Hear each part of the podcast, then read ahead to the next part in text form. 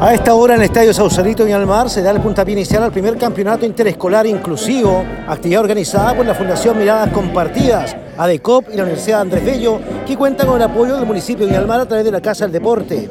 El objetivo del evento es promover la relación entre personas con y sin discapacidad intelectual con el fin de mejorar la convivencia mutua.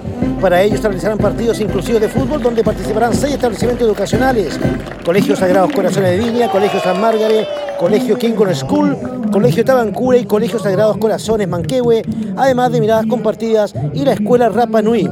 Esta actividad es apadrinada por empresas de la comuna de Viña del Mar.